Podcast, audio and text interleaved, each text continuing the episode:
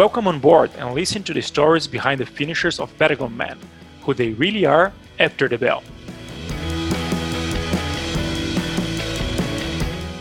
A conversa de hoje é com Edson Mesonetti, BIB 93 da classe de 2018.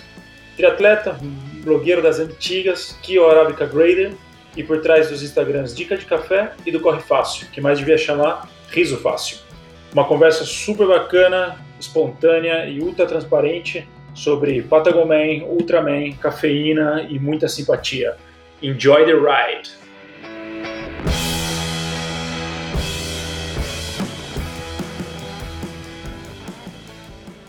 Começando mais um After the Bell, podcast da Patagoman. Hoje a gente conversa com o Edson Mesonetti, da safra ou da classe de 2018. Foi uma classe bastante especial, que foi a nossa primeira. Dono do Bib Number 93. Ele foi a 35ª pessoa a cruzar pela primeira vez a linha de chegada do Patagon Man. Bem-vindo ao nosso piloto e nosso episódio número zero, Edson. Você sempre apostando as fichas nas nossas iniciativas. Beleza, pô, obrigado aí pelo convite. Uma boa, boa tarde, bom dia, boa noite, não sei o horário que a pessoa vai estar ouvindo, mas é, enfim, é, eu sempre sou o entusiasta do esporte, gosto muito, gosto de coisas novas, desafios. E tá com vocês na Patagônia na edição 0, edição 1, um, não sei como é que vocês chamam, foi um privilégio muito grande, né? É, é, é fazer parte da história, né? De alguma maneira. Você está na primeira edição da prova, você está num cenário que certamente vai te surpreender. Né? Acho que todas as edições surpreendem, cada uma tem suas peculiaridades, mas a, a primeira edição ninguém sabe de nada. Né? Então é, é, muito legal, assim, foi muito, muito legal. A experiência muito foi fantástica. Pô, nem, nem a primeira edição, nem a gente sabia o que ia acontecer. Isso foi, foi, fez parte também da, da adrenalina.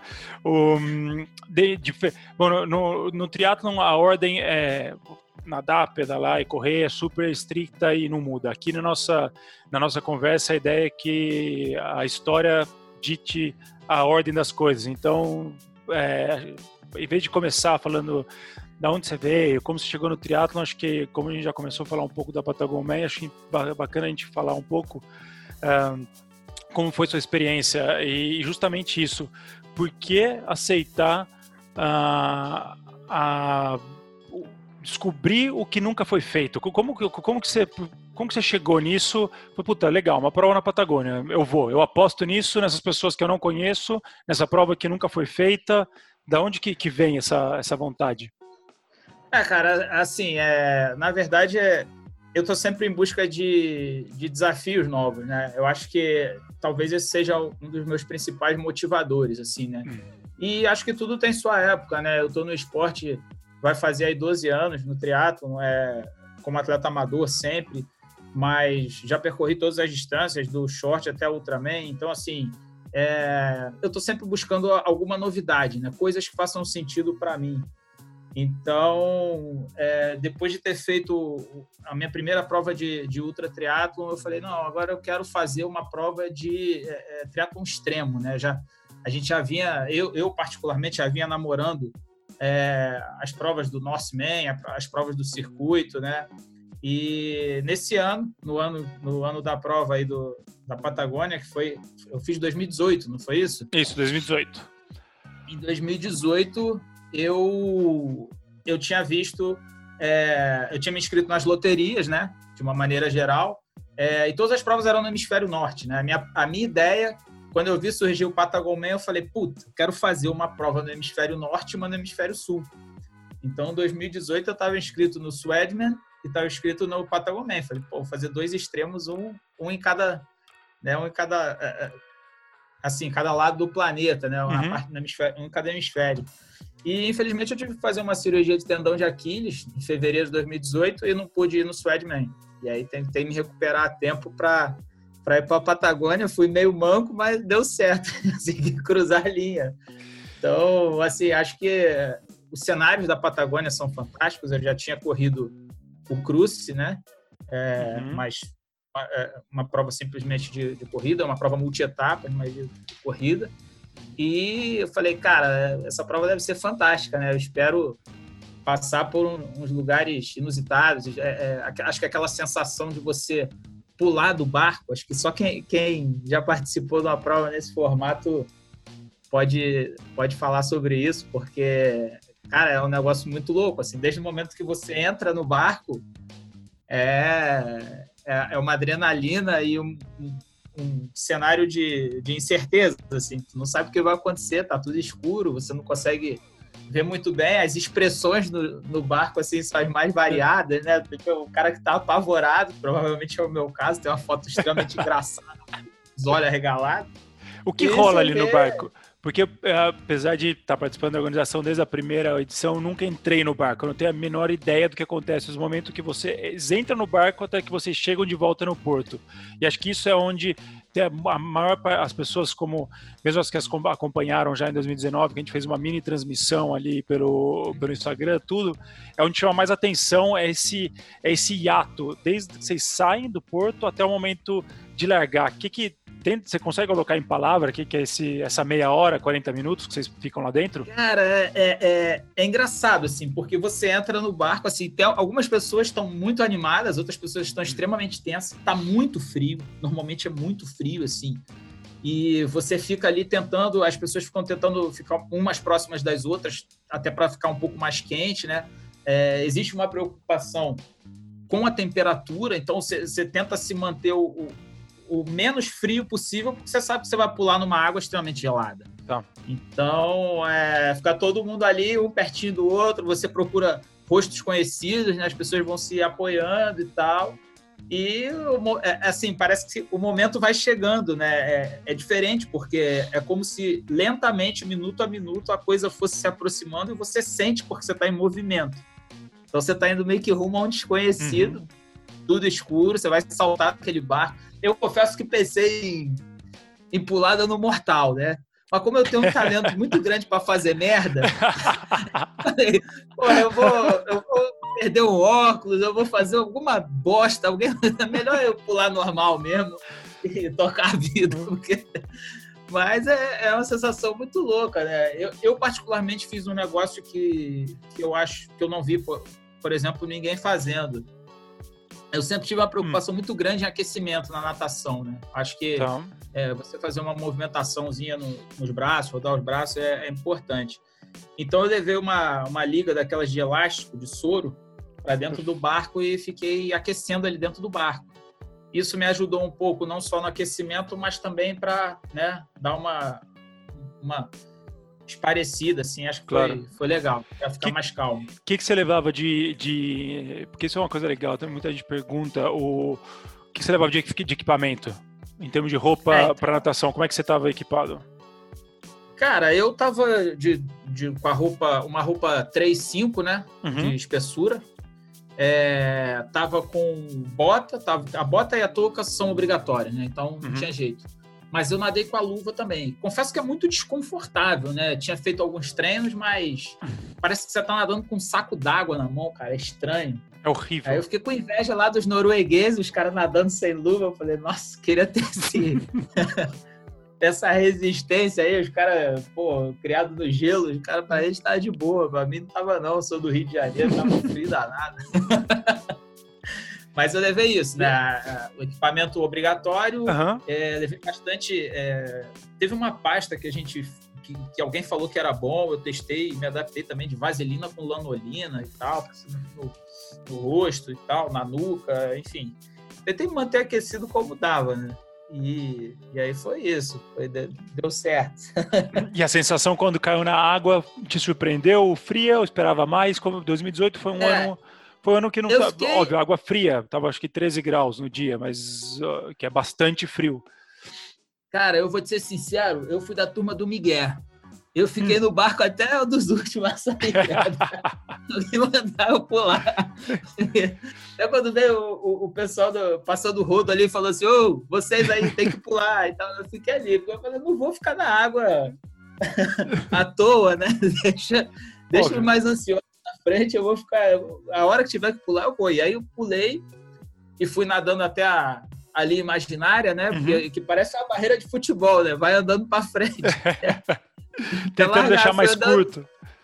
É, e aí, e aí assim, é, foi, foi, foi bem, bem bacana, porque na hora que eu cheguei na suposta linha, deram largada. Então tá. não tive muito tempo ali ali dentro para ficar pensando e, nem queria. Assim, a minha estratégia era ser um dos últimos a pular na água mesmo. Tá, e 2018 foi, foi um ano que, as, apesar da temperatura estar tá um, dois graus mais alto que a média, que é que não é tão relevante, foi um, foi um ano de muito vento e de condição de água muito pesada, com muita corrente, é, e por isso que a gente acabou optando, desde a organização, fazer o plano B, que a gente fala da, da natação, uhum. que, é uma, que, é uma, natação um pouco mais controlada. Você sentiu essa, essa, essa maré, essa corrente? Você fez uma natação bastante boa. É, e como é que foi a sensação de, de nadar no escuro, a navegação? Como é que foi isso? Cara, então, assim, a, o barco dá para ver de longe, né? Uhum. O, o, barco boia, vamos dizer assim. Graças Sim. a Deus, porque eu sou míope e eu tenho a dificuldade danada de enxergar a boia. Então, assim, quando eu via aquele barco lá longe, é, eu, eu sinceramente não senti dificuldade na navegação uhum. justamente por isso, né? Porque o, o, o, barco luminoso, como a gente larga é, praticamente escuro, o barco luminoso chama muita atenção. É uma, é uma, uma referência muito grande que a gente tem.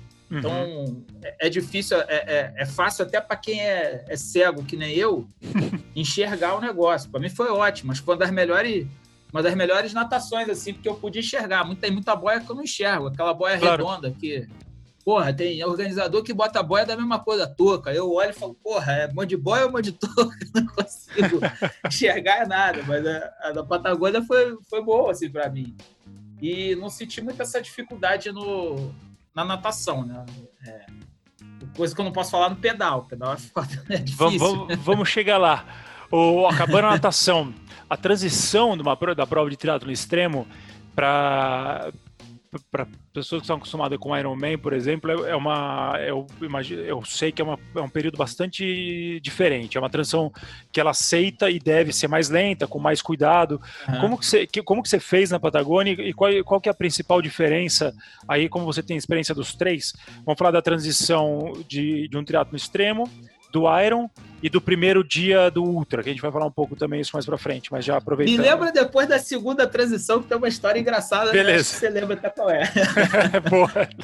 Mas a, a primeira transição, cara, ela é, assim, é legal porque você fala, pô, acabou a parte da água, né? O, o sofrimento, o gelo inicial, assim, é, foi literalmente quebrado. Então você, pô, beleza, vou passar frio, mas vamos ver o que, que vai dar no pedal agora não vai ser tão, tão frio quanto a água, né? A gente, uhum. eu, eu, esperava isso. E o legal da, da transição de provas, tanto, tanto das provas de Ultraman quanto das provas de triatlo extremo, é que você tem a presença de uma pessoa que você gosta para te ajudar. Isso. Né? O teu staff está ali e isso te dá é, uma força e te, e te, assim, te ajuda no, no, sentido de você não se preocupar com algumas coisas, né? Você uhum. larga a roupa ali, larga tudo, enfim. É, você sabe que vai ser tudo recolhido. Você sabe que aquela pessoa está ali para te ajudar, enfim. É, é, isso é um elemento facilitador muito grande. Apesar de ser uma transição mais lenta, ela é mais confortável, vamos dizer assim, né? no sentido de, de, de, ter uma ajuda. Perfeito. Então, a, a minha transição 1 foi tranquila, né? Falaram Você comeu alguma coisa diferente? Lá. Não, eu só fiquei sabendo que tinha uma banheira de água quente e pra minha sorte eu não vi, senão eu corri o risco de entrar lá e fazer o, o relax, sei lá. A, a, banheira a gente deixa estrategicamente escondida justamente por isso, que é para casos extremos, para subir a temperatura. É, é eu sempre tenho um malandro que vai querer ir lá para dar uma descansada. Uhum. Eu vi a banheira, não, fui embora direto. E você não comeu nada diferente? Sopa, um miojo, qualquer coisa assim? Não. Foi, você fez uma transição não. como se fosse uma transição normal. Não, e de, eu, eu, queria só fazer, citar um ponto também, claro. porque assim, é, que foi muito diferente para mim, né? Foi o pré-prova. Uhum. É, talvez seja um ponto que as pessoas não, não falem muito, mas a, a situação de você. É, as vans saíam duas horas da manhã, se não me engano, lá da, da pracinha de Coiaque. Isso. E é muito diferente você ter que acordar meia-noite e meia, uma hora, para comer alguma coisa, talvez um jantar, talvez um lanche, cada um tem uma estratégia diferente, né? Para você largar assim, para você entrar no barco quatro, cinco horas da manhã e largar às seis. Então, assim, É, esse é um detalhe que muita gente não pensa, mas que deve ser levado em consideração. Né? Exatamente. Eu, particularmente, como, como eu trabalho em regime de plantão, eu tenho facilidade para dormir qualquer hora e acordar qualquer hora. Uhum. Então, é, eu fui dormir 5 horas da tarde e acordei uma hora da manhã. Ah, você dormiu bastante, você então. consegue dormir assim? É, eu fui dormir às 5 da tarde. E, e é um momento que na Patagônia anoitece de fato, sei lá, 10 horas da noite. Uhum. Então, para quem tem sono leve ou quem não está acostumado com claridade, cara, o cara praticamente não dorme, né? Uhum. E, a, Então, e a- assim, e a questão é- da maioria. E aí, só, só- só contando um pouco o que é. Esse é, é- é o preço que, o, que, o, que pessoas como você, desbravadores, pagam, porque a gente entendeu é, que isso não era a melhor situação para o atleta e a gente mudou já para o ano 2. Então, para o ano Aham. 2, a gente fez, a 2019, a gente fez a chala técnica, o congresso técnico no sábado mais cedo. E muitas pessoas, ah, 40% dos atletas, dormiram na frente do, no- no- na cidade do, do Porto, em Porto Aicem ou Porto Chacabuco. Então, É, cara, assim, se, se essa, essa, essa, essa viagem da madrugada já não foi feita. E agora, para 2020, a gente muda oficialmente o começo da prova para Porto Aicem. Então, congresso técnico, exposição, a lojinha, tudo isso, eh, os dias prévios, quinta, sexta, sábado, eles são Uhum. feitos em Porto Aicem justamente para ser mais seguro, porque a gente entendeu que puta, dá para fazer. E, tem, e, e acho que isso é, é- faz parte, fez parte da graça da primeira edição e fica aquele. deixa ela ainda mais Aham. especial, que só ela foi assim. Mas a gente achou melhor transferir tudo para a cidade de início e assim as pessoas podem descansar um pouco mais. É, assim, é, na verdade, eu, eu sempre tive uma opinião é, sobre provas que, que eu considero provas de endurance, né? Uhum. É, essa palavra é uma palavra muito, muito peculiar para mim. Porque eu acho que o cara que se propõe a ser atleta, ainda que amador de endurance, Hum. ele não pode escolher, sabe? Então, assim, é, é, eu tento fazer, mesmo como amador, as provas de cenários completamente diferentes. Então, assim, é Uhum. calor em Fortaleza, é frio na Patagônia, é subida onde for, é vento no Havaí. Cara, é- você você não pode escolher, assim, é, você tem que respeitar a natureza, entender que é ela que manda e que você ali é um elemento que você vai tentar enfrentar os seus próprios demônios e em qualquer situação que, que você seja, é, assim, que você, que você esteja, né? Uhum. Então, tem subida, porque é, eu sei que tem perfis diferentes, né? Mas, cara, eu não me importo se tem subida, se é só descida, se tem vento, se tem chuva, se tem sol. Acho que que a gente tem que brincar em todas as situações, né? É o endurance, é a resistência no, no sentido bastante amplo da, da palavra, né? De, de uma resistência física, mental, e de, de- como você falou, de se adaptar ao que, ao que vier. É, acho que é, que é isso, né? Mas aí a gente estava indo pro ciclismo, não era Uhum. isso? Exatamente, a gente fez a primeira transição e aí começou o ciclismo. O ciclismo é, da Patagonia, ele não é um circuito muito. Quando você olha no papel, eles são 2.800, 2.700 metros de altimetria em 180 quilômetros. Não, não assusta muito. O que, que, você, o que, que você acha? É, eu acho, que ele, eu acho que ele é um circuito que te engana, viu? Uhum, Na verdade é essa. É, os 50 primeiros quilômetros, eles são planos, uhum. né, praticamente. E quando eu encontrei a minha staff pela primeira vez, ele no 45, ela, ela chegou a se assustar. Falou, pô, tá pedalando bem? Porque eu, eu tinha feito uma previsão mais pessimista, né? Aham. E eu falei, nossa, o dia é hoje, filho. É hoje que eu tô, tô voando, tô me sentindo uma máquina. Meu amigo, quando chegou no quilômetro 50, 60, aí o negócio muda de figura, né? Aí é subida, descida, é vento, as condições são bem adversas. Então, eu acho que quando a gente tem um ponto que é, que é a segunda vez que a gente encontra, encontra o staff, acho que é no 135, Uhum. e é no final de uma puta de uma subida, cara. Acho que Isso. todo mundo chega ali com a cara da derrota, assim, meio, todo mundo chega meio torto. Então, Exato. essa parte é, é- engana um pouco, né? Se Hum. você for, se você for olhar só altimetria e distância, talvez não, não seja nada muito assustador, mas é engana. Eu acho que você poderia diluir essa altimetria praticamente toda aí pelos últimos 130, né? Isso. E muito vento? Então, muito vento. É, o legal, que é, que é de ponto a ponto, né? Não é circuito, então você sai de um lugar chega no outro. É, uma desse, é, assim, lugares lindíssimos, isso aí é, é muito louco. Aconteceu comigo de eu ter perdido uma caramanhola logo depois do 145. Isso aí é, uma, é, é interessante, porque a gente nunca pensa que vai acontecer, né? Uhum. Encontrei a minha staff ali no 135, peguei a água e tal. E naquela descida que a gente passa logo depois pro, pelo parque, né? Uhum. Parque Nacional lá, não sei se é Parque Nacional, mas enfim, lugar lindíssimo uhum. também, um dos lugares mais bonitos que eu já pedalei. É, pô, eu, na descida eu perdi uma caramanhola, e eu tinha uma caramanhola de água e uma de isotônico, eu perdi a de água. Uhum. Então eu fiquei sem água, quando eu fui botar a mão para beber água, eu falei, cadê minha caramanhola? E não... Cara, eu não tinha água. Aí, come... Aí você começa a jogar com as possibilidades, né? Tem um rio do lado, você fala, cara, acho que eu vou descer ali naquele rio, de, de passar pelas pedras. Mas eu, eu, eu, sabia que devia ter algum atleta vindo. Né? Como é uma, e, uma, e fez um dia quente. Dezembro de 2018 fez um dia quente. Começou Sim, é, frio, é, mas no pedal já estava quente. Foi um dia de muitos câmbios, eu achei. Isso. É, muita mudança, assim, né? Uhum. É, é, um dia quente, mas quando entrava uma nuvem, ficava isso. frio. Uhum. Né? Então é, é muito louco isso, né? E aí eu sabia que provavelmente ia passar algum atleta ou algum atleta conhecido eu ia poder pedir alguma coisa. E aí, por sorte minha, a Lívia passou do meu lado, Lívia aqui uhum. brasileira também, já conheço ela de longa data. Eu falei, porra, Lívia, preciso de uma água aí. Eu sabia que até o, até o 165 é, ia ter subida, etc. E dali para frente era descida, né? Até o 160, mais ou menos. Eu falei, uhum. bom, então eu, eu, se ela me der um gole d'água, eu pedalo 10 km e depois é só descer. Então aí, mas enfim, é, é, é isso que é legal, né? Perdi a água, e aí, o que, que eu vou fazer?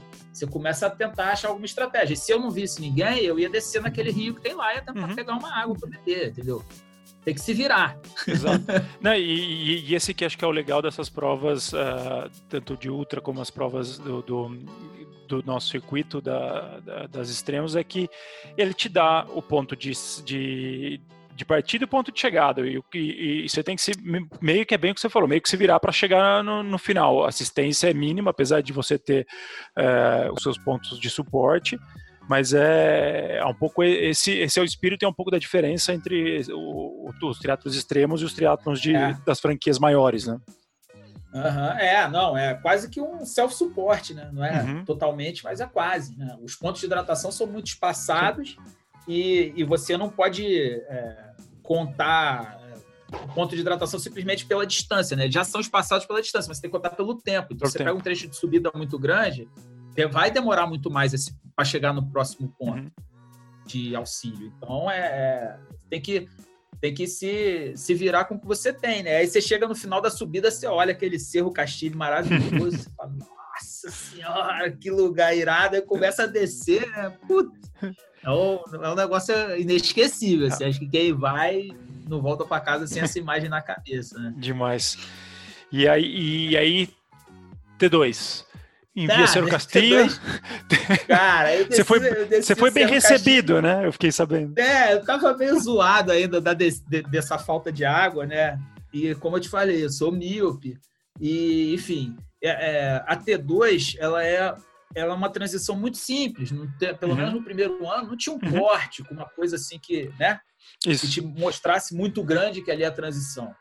E aí eu vi a transição um pouco em cima, né? E, e, e eu fui. A minha sapatilha é aquela sapatilha que você tira um. Tipo um, um, um clipezinho, né? uhum. né? Aquele, aquele boa, né? Que você puxa assim pro lado. Sim a primeira eu puxei para o lado e tirei, a segunda eu tinha tava com a mão um pouco suja de gel, ela não saiu. Ah. Então eu fui tentando tirar e freando a bicicleta, porque eu vi a linha muito em cima da, do hum. desmonte. E eu estava fazendo isso, estou tentando, e aí quando eu consegui tirar, eu já, já bot... que eu estava puxando o pé para fora, eu já estava em cima da linha de uhum. desmonte. Uhum. Cara, e aí o, o staff, ele ao invés de o, o árbitro, né, o chefe, não sei se ele é staff, ele é chefe da arbitragem. É, é o cara da cronometragem, é. é o síndico, o síndico da, do, do, cronômetro. Eu não sei se é o gerente do, do bagulho, eu sei que, cara, eu sei que ele ao invés de me deixar passar e me dar uma punição, né, ele poderia muito bem fazer uhum. isso, ele segura a frente da minha bike e me joga pro lado, diz, não pode passar aqui montado na bike. Porra, cara, só que ele me joga pro lado e me derruba no chão. Porra, aí eu levanto pela conta, né? Eu falo assim, meu irmão. Pô, e aí comecei a discussão em espanhol, né? Eu falei assim, pô, não pode meter a mão em mim, quem é você? Você pode então, você meter a mão você não pode. E aí a gente começou a bater boca ali, e o cara era grande, né? O cara não era pequeno. Aí eu falei, pô, eu vou tomar, eu vou tomar uma punição, eu vou tomar uma porrada e vou cair no chão. Olha só, eu vou fazer o combo todo. Aí eu sei que, pô, aí eu te vi ali na área, eu falei, ô Samir, é o cara aqui. Eu pedi ajuda para um grande, né? Vou chamar um amigo. Virou Libertadores, né? Vou chamar Virou um outro brasileiro para me ajudar.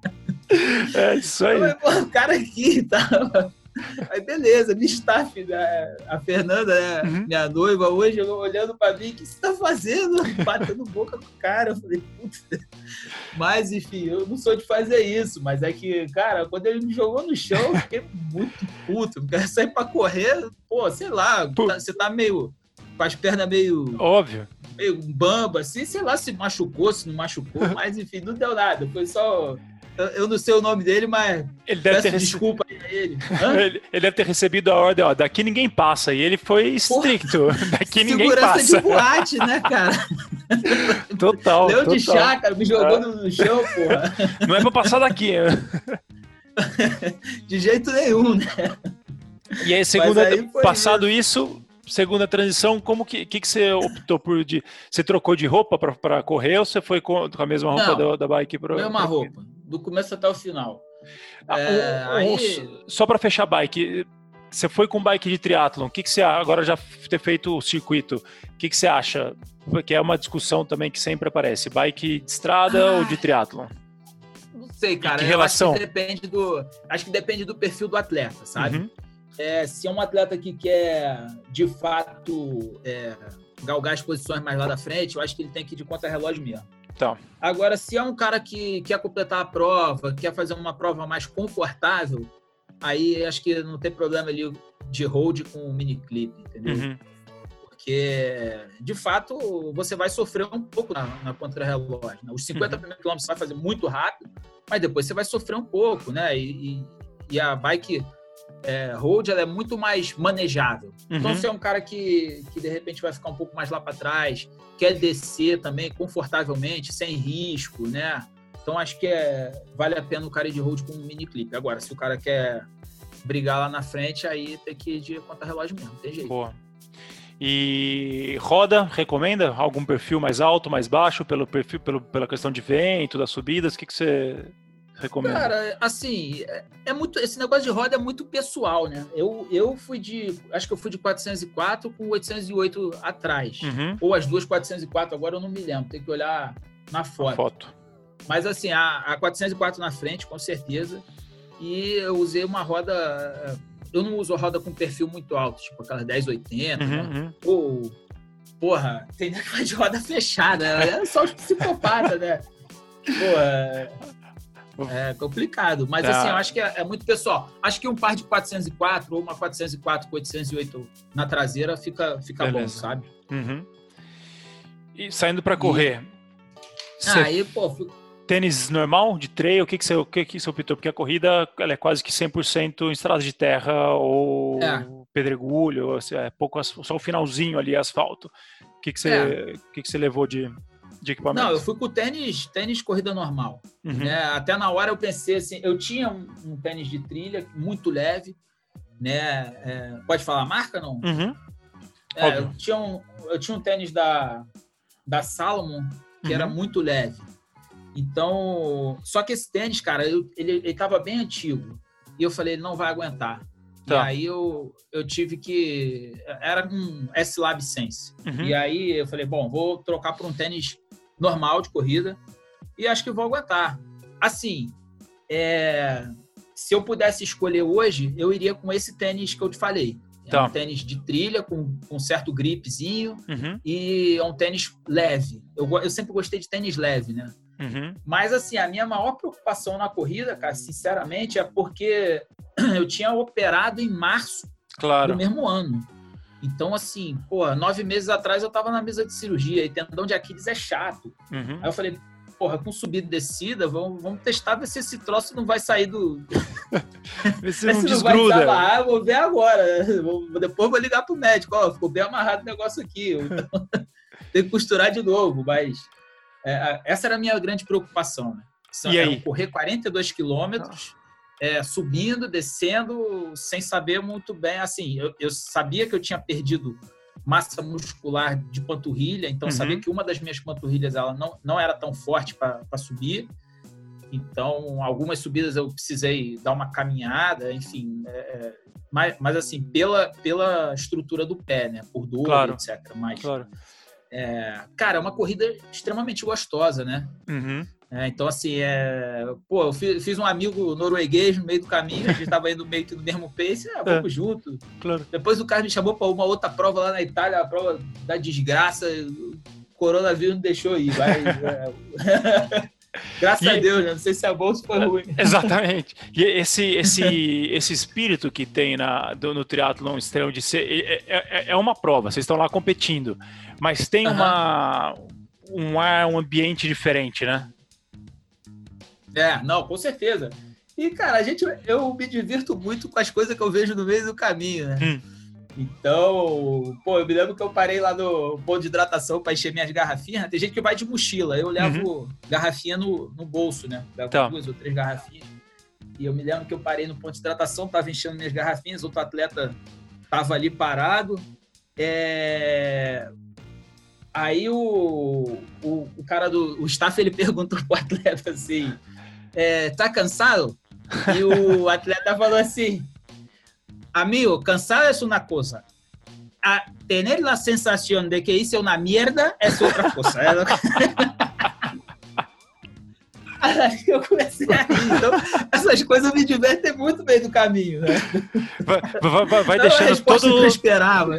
E vai deixando toda a jornada mais leve, né? Esse é o jeito que você encara Ah, e com vai, certeza. vai deixando né? mais leve. E, Boa. pô, e assim, cara, o- lugares bonitos, né? É, é, fiz uma besteira também, porque eu passei no, naquele, naquele trecho que tem um, um rio, né? Que a gente Isso, você perguntar, como você, qual foi a sua decisão ali? A minha decisão foi a pior possível. Fiquei ali boiando. calor, Ah, não, porque tava calor, aí eu falei assim, porra, tá um calor, eu vou dar um mergulho. aí eu dei um mergulho, só que 300 metros depois entrou a nuvem e o calor que tava Nossa! sumiu. Aí, porra, aí eu comecei a sentir um frio nos ossos. Mas graças a Deus a nuvem era curta. Depois voltou o sol e, e o, o negócio andou direito. É isso aí, Então, vai, assim- te vai consumindo caloria adicional, né? Pra manter o corpo quente. né? Claro, claro, assim, e, e você tem poucos pontos de hidratação, Aham. né? Você tem que jogar com o que você tem, cara. É, é- é uma decisão, foi uma decisão estúpida, assim, né? Uhum. Você vê que ah, muitas vezes você, com muitos anos de, de experiência em provas, você acaba tomando decisões ruins, né? Claro. Mas naquele momento eu achei que era uma boa ideia, dar um mergulho, porque eu tava. é, não, assim, é porque eu corri a prova, só para a galera entender, Aham. eu corri a prova de macaquinho de triatlo, mas por baixo do macaquinho eu tava com uma segunda pele. Tá. né? Se você ver minhas fotos, eu tô com uma segunda pele branca. Uhum. Então já tava, eu já tava cozinhando ali naquela segunda Ah, claro. Cara, eu preciso, eu preciso me resfriar um pouco, tá muito Claro. quente. E aí eu dei esse mergulho, só que, porra, foi na pior hora possível. Faltou combinar com São Pedro para não mandar a nuvem ali É. naquela hora. É, pois é, assim, né? Acho que talvez se eu tivesse olhado pro céu, são, são coisas que a gente não faz, né? Mas hoje Sim. eu penso assim, falo, pô, da próxima vez que eu vou fazer isso, de repente eu olho pra cima, pra ver se tem alguma nuvem se aproximando, se é uma decisão boa ou não. Claro. Mas na, na hora, porra, só fui pelo, pelo mergulho mesmo, desespero e. Na hora foi o melhor pra fazer. é, mas E- enfim. E aí, 40 e tantos quilômetros depois, Porra, a gente chegar passa aqui. por cada lugar Como foi a alucinante, corrida? né, cara? ah, Eu corri- tomei um rola numa descida lá, Ah. né? Na corrida, Ah, é? no final. É, no final, é, pô, as pedras já não estavam respondendo muito. Aí tem uma descida num lugar de pedrinha, Aham. é, cheio de pedrinha. Porra, eu tropecei, cara. Achei que meu pé tinha subido suficiente, mas ele não. Mas não, O cérebro também achou, mas o pé resolveu trair a gente. Eu acontece. tropecei, tomei um rola. E os caras, o francês e o norueguês, você tá bem? Eu falei, não, eu tô bem. Aí eu fiquei puto, comecei a correr mais forte, fazer acabar logo. O que, que Mas você. aí, cara, falei. Eu perguntar do, do, do, do percurso entre a bike e a, e a corrida, qual que você acha que é, que é o mais bonito? Porra, é difícil, hein?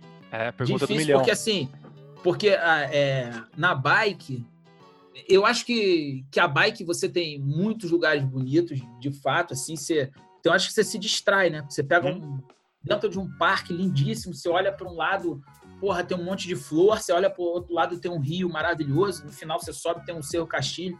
Só que assim, a parte da corrida você consegue apreciar melhor, né? A velocidade é menor, então dá uhum. para você ver muita coisa bonita. Né? Você consegue olhar mais coisas. Né? Ah, então acho que, que a corrida é legal porque você consegue. Aquela parte que tem um, um rio, tipo uma cachoeira, assim, o rio, uhum. nossa, aquilo ali é demais. Tem, tem, foto ali, graça. É a foto do meu celular, essa foto. Aquelas que fotos que a gente bota de fundo é essa aí. O, a cachoeira final, né? O salto e banho, essa é aquela mais próxima é. do final. Essa é impressionante é, mesmo. Pô, bonito demais, ah. cara. Aí você fica alucinado, né? É uma prova lindíssima. E assim, você conversa com outros atletas bastante experientes e os caras falam, cara, de fato me impressionou, uma das provas. Muito, alguns falam que é a prova mais bonita, outros dizem que é uma das provas mais bonitas, mas assim, a galera considera muito no top 3, assim, em termos de beleza de percurso, ah. porra, fantástico. Na Patagônia, a Patagônia, essa região da Patagônia realmente é bastante impressionante. Né? E é. aí. E assim, tem... o, o, a chegada que é ah. alucinante, né, cara? Ah, isso, Porque, isso assim, ia, ia se perguntar. Ali, o sino, como, como que é essa sensação? Cara, o, o sino é muito legal, né? Você, o meu sino, quase que eu não, não saio foto nem nada, porque o cara que chegou na minha frente resolveu pedir a mulher em casamento na de chegada. E tá todo mundo olhando pro cara e eu chegando ali, quase ninguém me viu. Mas graças a Deus tiraram foto para falar que foi de verdade. Mas quase que eu, eu perco aí pro, pro casamento do amigo. O casamento. Nem sei se casou ou não. É. Mas assim, é, cara, o que eu acho fantástico, muito, é, é muito além do sino, sabe? Uhum. É, o, é o lugar. Uhum. Porque é uma cidade muito pequena, né? É uma cidade, eu, eu, costumo dizer que é uma cidade, a cidade da chegada do Patagomé é menor que o Facebook, né? tem 800 pessoas na cidade no Facebook você tem mil. Então, assim, Exatamente. É uma cidade muito pequena e as pessoas extremamente receptivas, as uhum. pessoas é, é, é, parece que eu me senti um herói de guerra, mano. Uhum. Falei, cara, os caras estão né, oferecendo tinha molecada que oferecia fruta, as pessoas querendo muito te oferecer coisas é, no final da, da prova ali, né? uhum. né? Meio que todo mundo querendo, você quer coca, você quer refrigerante, você quer não sei o quê, quer isotônico. Então, assim, é muito acolhedora a cidade, sabe? É, e eu acho que, talvez, eu não sei se agora os caras já acostumaram, mas como a gente fez a primeira, de repente os caras estavam achando o máximo. Tá chegando uma galera ali, pô, aí, aí, aí tem gente de todo o país, claro. de tudo que é país. Você tem norueguês, você tem brasileiro, você tem italiano, você tem. E, cara, não sei o quão acostumados os caras estão a ver isso, né? É bastante então... pouco. E, e, e, de novo, e, e não, não, não, eles não se acostumam e tomara que não se acostumem nunca, porque é, é uma, como você falou, uma cidade muito pequena, e acho que 800 habitantes você foi bastante é, otimista nesse número. Cara, não, e assim, é, muito é, pequena. Esse tipo de, esse tipo de cidade, né, as provas é, que ficam no calendário, elas tendem a ser o evento anual da cidade. Exatamente. Assim, né? Elas brigam para ser o evento anual da cidade, né? É, se a gente for colocar em outra proporção, é, tive a oportunidade de ir a Rote para ver uhum. o, o, Challenge. Uhum. Cara, é, o Challenge Rote é o evento da cidade, assim. É uma cidade muito pequenininha, tem dois uhum. hotéis, sei lá. É, a maioria dos atletas nem consegue ficar em Rote, né? O pessoal fica em Nuremberg, na cidade próxima. E, cara, é o evento da cidade, é um evento anual me marcou muito porque no final da chegada lá tem fogos e tal, né? Quando vai terminando a prova. E eu estava conversando, eu fiquei numa, numa casa de uma pessoa lá e eu estava conversando com a, com a dona da casa. Eu falei, pô, impressionante, né? Esses fogos aí na chegada e tal, no final, no encerramento da prova. E ela falou, pô, vocês não tem fogos no Brasil? Eu falei assim, ah, tem, mas a gente tem datas especiais, né? Uhum. Réveillon e etc. Aí ela virou para mim muito sério e falou assim, mas hoje, para essa cidade, é uma data especial. É. Então, assim, os caras encaram mesmo assim um evento marcante no, no calendário da cidade. Então isso é muito maneiro. Não, exatamente. E é isso. Bom, é, essa, essa é ideia uh, nossa também de fazer cada vez mais coisa lá na, na hora da chegada, porque a gente entende que é, é, é, como você falou, é um acontecimento, é uma cidade muito pequena e que traz gente de muitos países. E, e, e é legal essa essa, essa, essa mistura de cultura, de gente de muitos países, começando com pessoas da Patagônia que vivem praticamente isolados, é, porque é uma, é uma região bastante difícil de chegar, é, ainda pouco conhecida em termos de, de turismo, então é, é essa, essa mistura é, é, muito legal, tanto para tanto os seis atletas, quanto para os moradores, quanto para a gente, que vai bastante, acaba indo bastante para a região e, uhum. e, conhecendo gente, conhecendo costumes é, bastante diferente do, do nosso. O... Não, cara, eu sou, eu fiquei assim, eu já tinha ido à Patagônia para o Cruce, né? É, na região de Puerto Varas e tal. Mas, cara, essa região da prova eu sou completamente apaixonado. Assim, eu tenho vontade de voltar também fora de prova, né? Para subir o Cerro Castilho, para ficar lá com as pessoas. O, o, assim, a semana depois que eu fiquei aí, uhum. aí eu digo na Sim, Patagônia. Na Patagônia. Né? Cara, a, completamente apaixonado. Assim, por mim, eu voltaria todo ano para fazer turismo, para fazer é, para ficar ali por perto, para ir no Parque Nacional, para ver, né? Para ver se eu encontro um puma, enfim. mas, cara, é muito, muito bonito, assim. As pessoas, eu não sei se todo mundo tem noção, mas, cara, é uma um baita lugar, assim, para conhecer. O... Depois, daqui a pouquinho, eu vou, querer saber um pouco mais dessa semana pós-prova, que acho que foi uma experiência legal que você teve também. Só para fechar a prova, como a experiência de ter um suporte teu? Não que você conheça, que você é uma pessoa que é importante na sua vida. como que como que isso muda uma prova? Cara, eu acho que assim é, a escolha do suporte ela sempre tem que ser muito bem feita, né? Uhum. É, por um lado, às vezes você tem é, tem gente que tende a escolher suportes mais técnicos, né? Sei lá, ah, vou levar uma pessoa que de repente consiga trocar uma uma bicicleta. E assim é, é interessante porque o suporte, quando a gente compara provas, o suporte do Ultraman é um pouco diferente do suporte do Patagon Man. Uhum. Por quê? É, na Patagônia, eu não sei, eu não sei se está agora mais. Eu não me lembro se vocês mudaram o formato para o carro acompanhasse direto. Mudamos. Ou se continua no formato de van. Tá com o carro agora. É, então. Quando você, então agora mudou, porque na gente era, a gente era com pontos específicos. Isso. Quando você tem pontos específicos, pô, você, você ter ali uma pessoa que de fato ela goste muito de você é um elemento facilitador porque ela vai tentar fazer de tudo para tornar a sua prova mais fácil e fazer da melhor maneira possível. Quando você tem um carro que acompanha, é, aí já de repente algumas pessoas podem pensar em escolhas técnicas, do uhum. tipo, ah, eu vou levar uma pessoa que, além de ser meu amigo, o cara saiba mexer em bike, o cara uhum. consiga uhum. trocar um pneu, o cara consiga me dar um suporte em outro, em outro tipo de, de situação. Tá. Ah, o cara entende de, pô, de nutrição, o cara vai ficar, vai me lembrar de comer as coisas. Então, assim, cada, cada um tem sua função, mas acho que, cara, o primordial para a escolha de suporte, tanto em uma quanto em outra prova, é você ter do seu lado pessoas que verdadeiramente gostem de você. Uhum. Porque acho que essas pessoas assim, a pessoa para sair da casa dela, ir lá para acordar meia-noite, pegar uma van e ajudar. Cara, ela tem que gostar muito de você. Exatamente. Né? Porra, eu... eu... me lembro que na van a gente via zoando, né? A, a, assim, o suporte, né? Às vezes marido, às vezes mulher, é. mas a maioria uma esposa, outra, pô, os caras, aí as pessoas falam, pô, eu sou maluco de vir pra essa porra, não vou nem correr, mas tô aqui, não sei o quê. É. Aí eu ficava gritando, eu falava assim, se eu quiser eu largo, hein, eu paro quando eu quiser. Amanhã eu vendo tudo. Amanhã eu vendo tudo, essa é clássica, né? Amanhã eu vendo tudo. Mas enfim, acho que o lance é esse, né? Tem que ser a pessoa que gosta de você. Cara, Exato. Exatamente. É, e aí, indo para essa, essa terminada prova, você ficou uma semana na, a mais, mais ou menos, na Patagônia, né? É, fiquei uma semana. Com a Lucy, semana. com o Inácio ali por perto. Como que, como é, que foi essa. É. Não só a parte turística, também, mas também, puta, tá ali enquanto a Lucy, para quem não sabe, foi a nossa ganhadora. É, em 2018, uhum. uma mulher que já ganhou 12 provas de Ironman.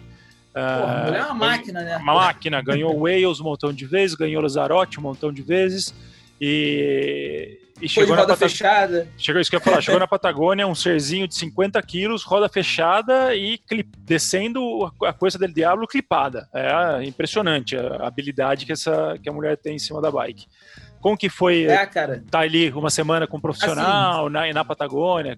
É, o meu pós-prova foi assim, né? Depois da, logo depois da prova, né? A gente, eu fiquei mais uns dias. A, a minha noiva ficou até a quarta-feira ou uhum. quinta. Uhum. Acho que foi quarta. E depois ela foi embora, eu fiquei sozinho lá. Então, assim, é, nesses três primeiros dias, a gente foi nas capilhas de mármore, foi, foi conhecer umas coisas legais da região, uhum. né? E, assim, vale muito a pena, é um lugar alucinante. Para quem quiser, procura no Google aí, depois me fala o que, achou. né? Então, assim, é um passeio fantástico. E, e foi legal, porque a gente tinha um grupo de brasileiros, assim, um grupo bem animado, a gente alugou uma van junta para ir lá nas capilhas de mármore. Então, assim, foi todo mundo junto, pessoal né, no barco, zoando, todo mundo amigo. Né? A gente uhum. tem o um grupo lá até hoje. E aí, essa foi uma parte do turismo que eu fiz com ela, né? De é, gastronomia, uhum. de conhecer outros lugares da região. E aí, depois disso, quando ela foi embora, pô, o maluco do Nath me chamou para ir do. Aí falou: Ó, oh, tem uma casa lá que a gente vai depois, sei que, você não quer ir? Eu falei: Ah, quero, eu tô aqui, me convidou, eu vou, eu sou desse, né? Gosto da resenha. Aí o cara ainda falou assim: pô, é de um dos patrocinadores, que é negócio de cerveja. Eu falei: pô, então essa casa mesmo que é boa. então, cara, e, e a gente foi pra cidadezinha também pequenininha, cara, que é, é lá em Tilitico, né? Uhum. Aquela região ali. E é muito louco. Você a gente chegou na cidade, aí foi comprar uma, uma carne para passar, fomos no, no açougue lá. Aí o açougue, o, o, a açougueira da cidade lá falou assim: não, hoje não batei boi, não, que botou o outro açougue lá. Vai lá no outro. De tão que pequenininha demais. que era a cidade, né? E, cara, aí, aí a Lucy chegou logo em seguida na casa e é bom e é ruim, hum. né? Porque, assim, a Lucy é o tipo da pessoa que ela não quer descansar depois da prova. Então, até no primeiro dia assim que ela chegou, a gente já fez umas trilhas e eu moído, né, pai? Ela tava suave, ela ganhou a prova e já tava tranquila, e eu moído.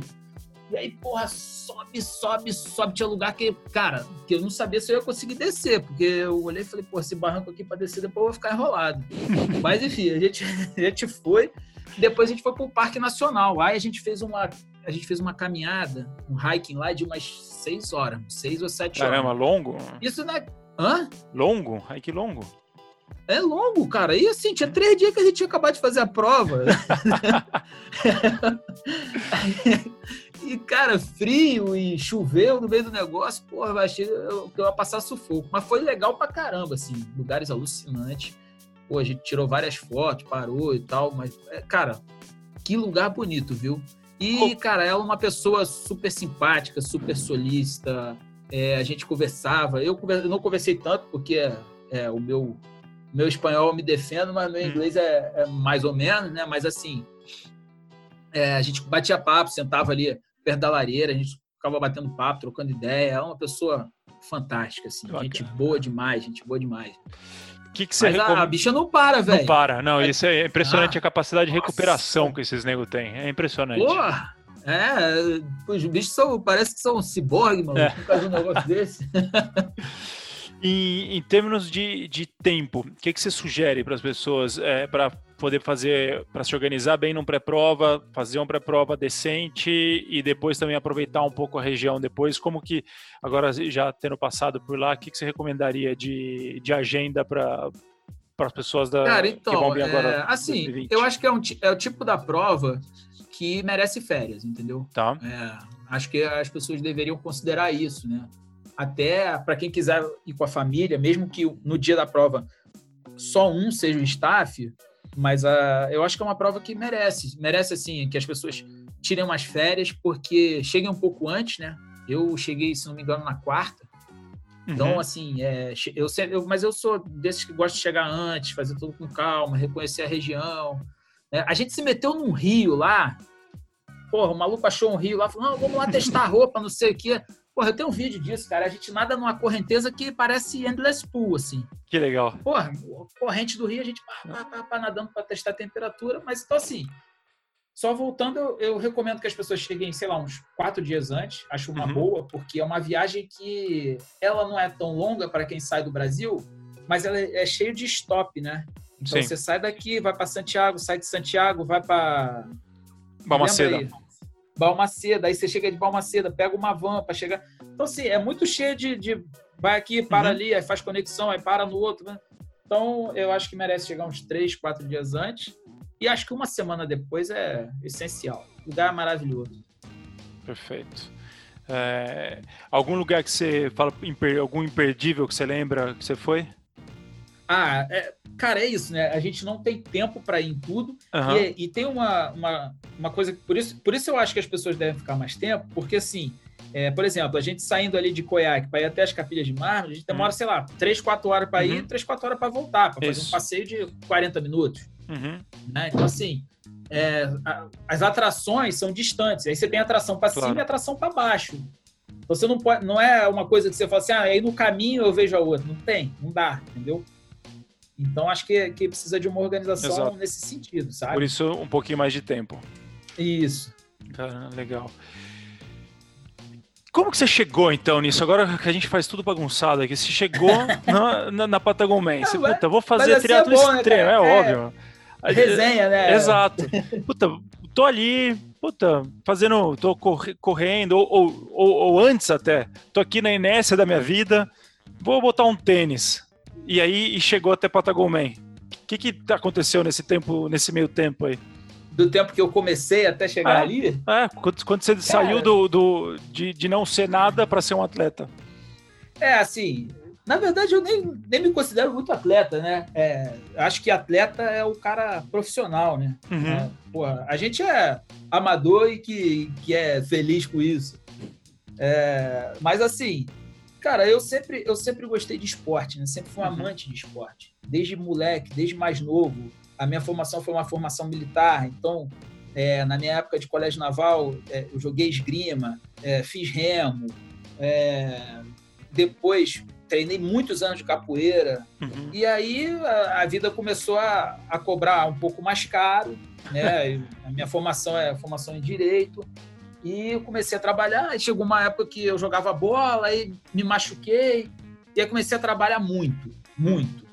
E aí falei, bom, vou trabalhar muito. E comecei nisso a ganhar peso, né, cara? Eu nunca fui claro. um cara daqueles caras magrinho que tem facilidade de perder peso. Sempre briguei um pouco com a balança. Uhum. E aí, aí comecei a ganhar peso, até que um dia eu falei assim, não, vou ser promovido, aí chega. Vou voltar a praticar esporte, porque não, não tem, eu não sou, não, não tenho esse perfil de ser um cara é, sedentário. E aí comecei a voltar. Foi engraçado, porque assim, eu fui promovido. Aí no dia seguinte, cara, eu tirei umas férias assim, foi aquelas férias alucinadas. Sabe aqueles caras que ficaram sem fazer um negócio e quer fazer tudo em uma semana? Então, porra, Perfeito. foi uma férias. Foi, foram umas férias de corrida na esteira de manhã, spinning de tarde, academia de tarde, jiu-jitsu de noite, uhum. todo dia, cara. E aí, sei lá, em um mês eu perdi 7 quilos. Uhum caraca, beleza. Aí comecei, a, e eu sempre gostei de correr. A corrida foi um. É, é quando eu era mais novo, né? Uhum. Fiz atletismo de pista. Então, assim, corria ah, 1.500. Tá. Então, eu sempre gostei de correr. E aí, falei, ah, vou voltar a correr e tal. Comecei a correr sem muita pretensão, né?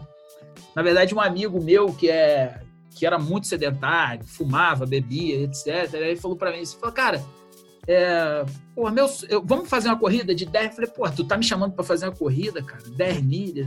10 milhas eu não sabia, eu, na hora eu nem sabe, me liguei quanto que era, né? Hum. Então minha primeira corrida mesmo foi 16 quilômetros, entendeu? Não tinha nem ideia, né? Que Completamente... Que foi, foi, é, foi no Rio mesmo? Foi, foi uma prova, era uma prova da Mizuno, assim. Mizuno. Cara, ah, tinha muitos anos que eu não corria, né? Porque ah. como eu, a, o meu lance era pista, né? Uhum. Cheguei a a competir. Ah, lógico que muito moleque, no Célio de Barros, é, uhum. e isso é muito legal, né? Você entrar no estádio de atletismo, olhar, competir claro. é muito bacana. Mas muito moleque, muito intercolegial, muita coisa de moleque. Assim. Uhum. É... Aí, pô, aí eu, é, a gente foi para a prova de 10 milhas, eu corri 16 quilômetros, falei, pô, maneiro. E, um, e aí eu falei, pô, vou correr a meia maratona. Pô, corri 16, corro 21. Aquele pensamento bem, bem sem noção, né? Falei, ah, claro. Ah, corri 16 porque eu não vou correr 21. Aí, pô, corri a meia maratona. Só que o, o, o interessante da meia maratona foi que, na época, eu trabalhava numa empresa. Pode falar o nome da empresa ou não? Dali, claro. É, então, eu trabalhava na, na Price. Uhum. PricewaterhouseCoopers, é uma empresa muito famosa de auditoria.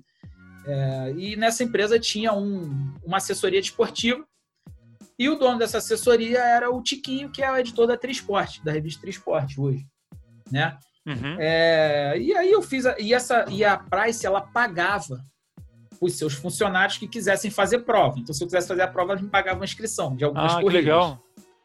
Só que você tinha que correr e botar lá, PWC. Tá. Então, o controle dos caras, né? Equipe, normal. você botar PWC, normal.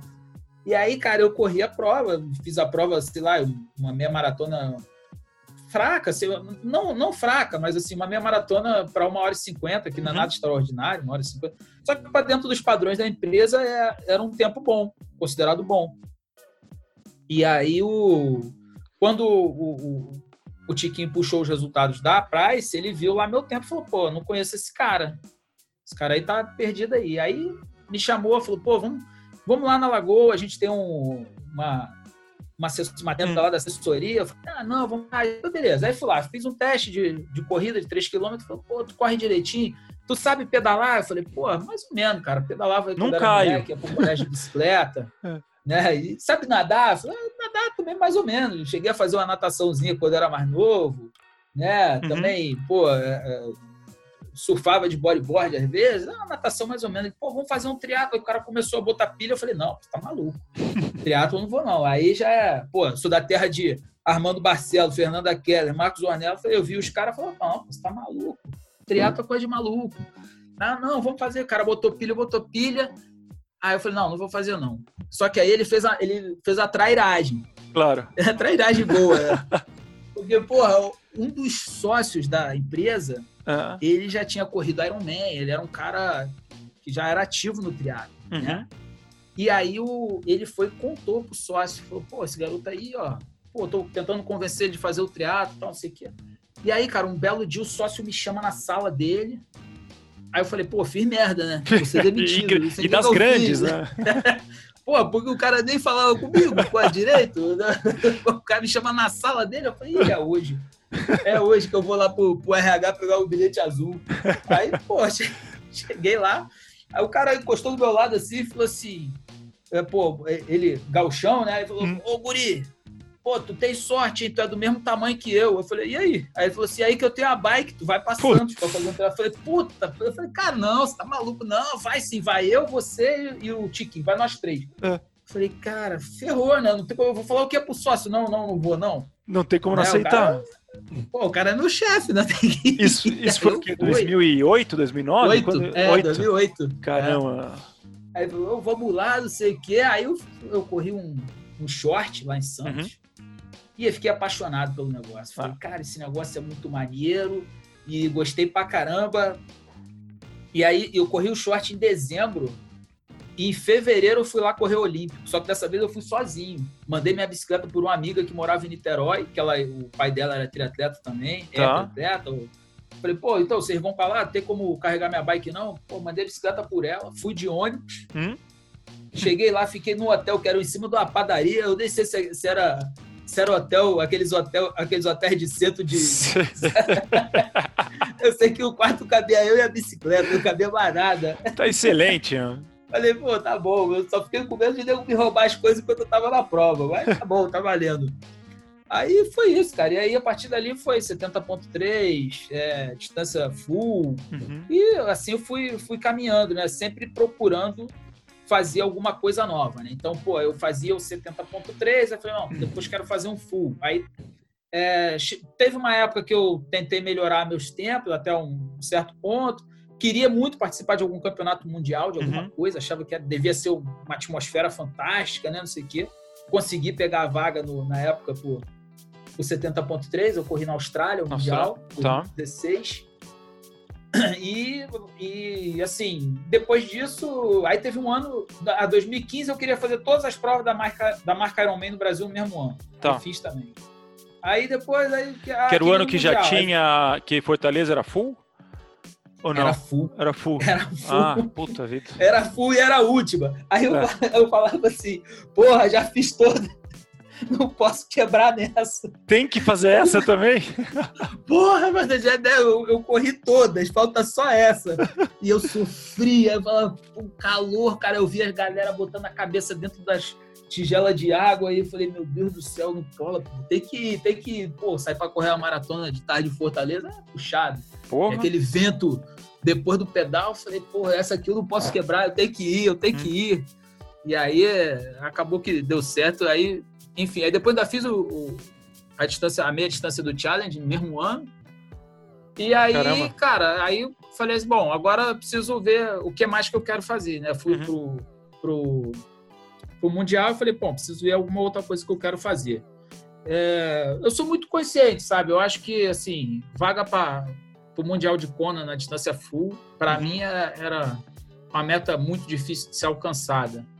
Primeiro, assim, não que eu me considere pior ou melhor que ninguém, mas é porque a disputa na época é, por uma vaga no, no Brasil é muito, até hoje, né? Muito ah, grande. Assim, sim. É, é, e cada vez diminui, né? Eu me lembro quando comecei no, no, no triatlon, na distância full, lá em 2010, se não me engano, sei lá, 9 horas e 40, 9 horas e 35, uhum. tu pegava uma vaga. Hoje, com 9 horas e 30, tu não passa nem perto. Filho. Exatamente. É, entre 30 e 45 ali, hum. você não passa nem perto. Hum.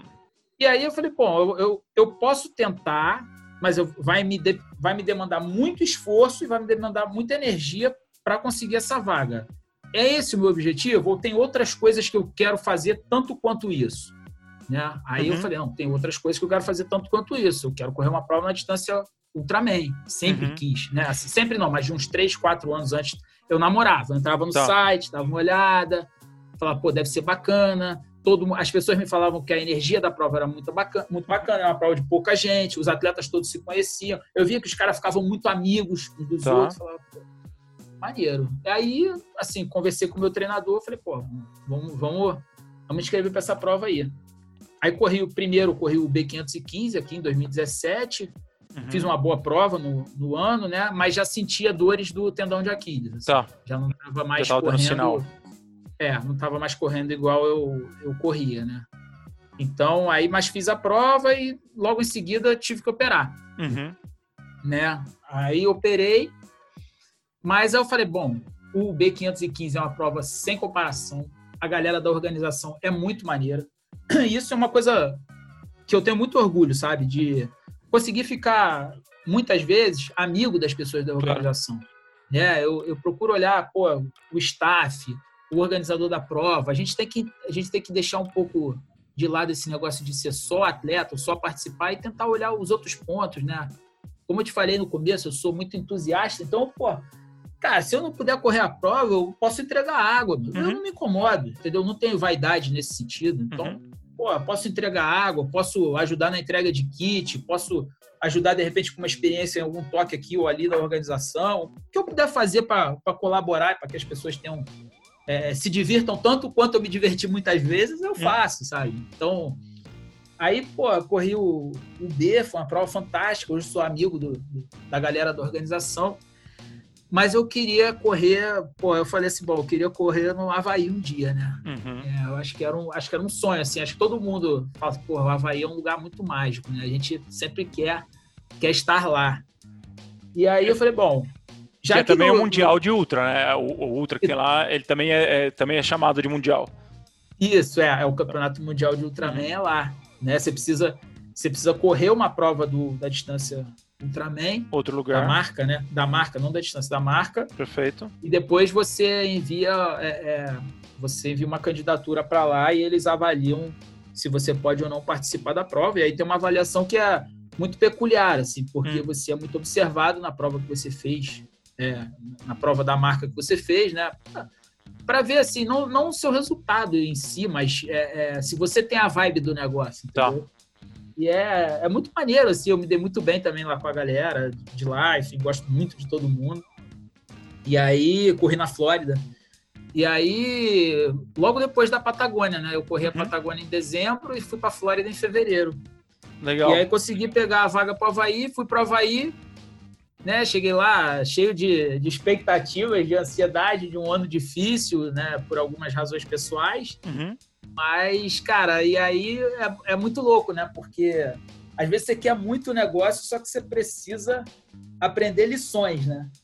Exato. É, no segundo dia, no segundo dia de prova, na descida, numa descida de, de vulcano para Rilo, eu caí. Não chovia muito. Ah. Eu caí e não, não pude continuar a prova, né? Foi um tombo muito feio, eu tive que ir para o hospital, tudo. Você tinha tido um bom primeiro dia?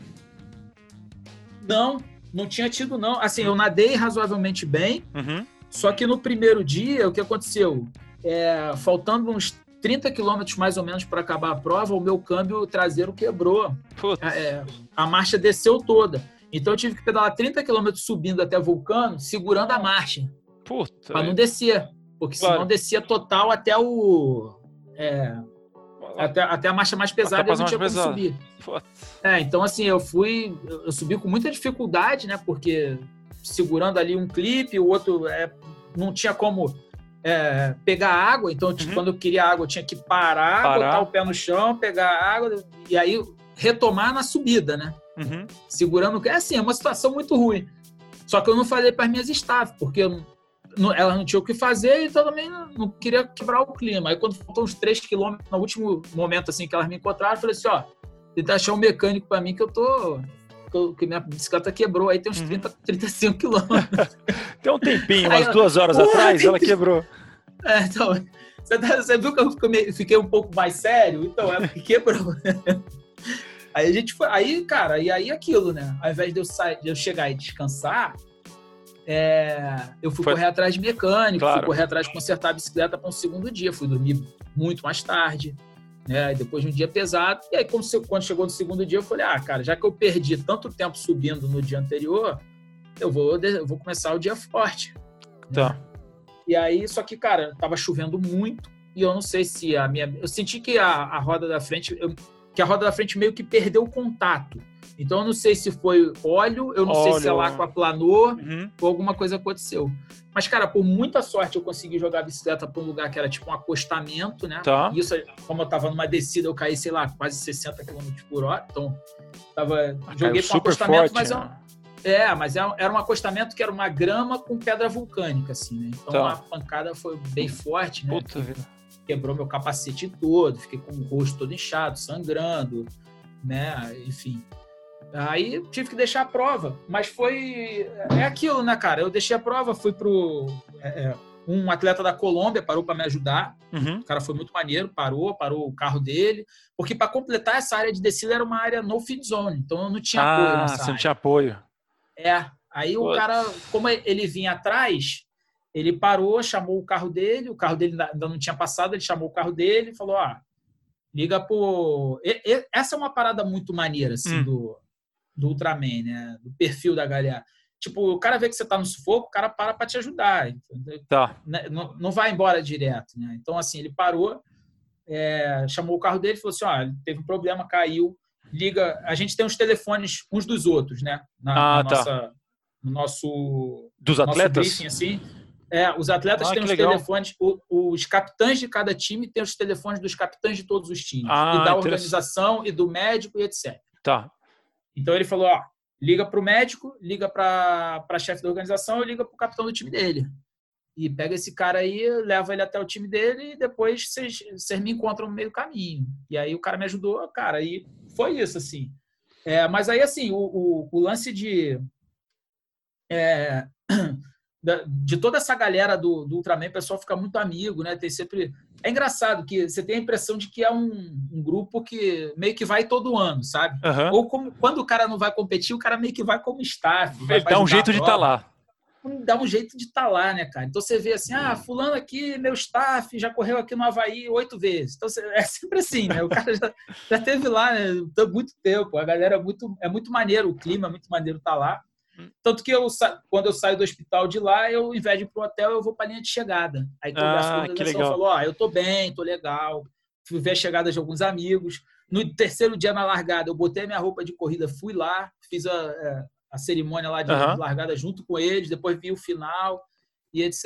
E, e é isso, sabe? Que É, legal. acabou, que, acabou que no final os caras me deram até uma, uma premiação lá de. é, é, ah, eles fazem um award lá de, Aham.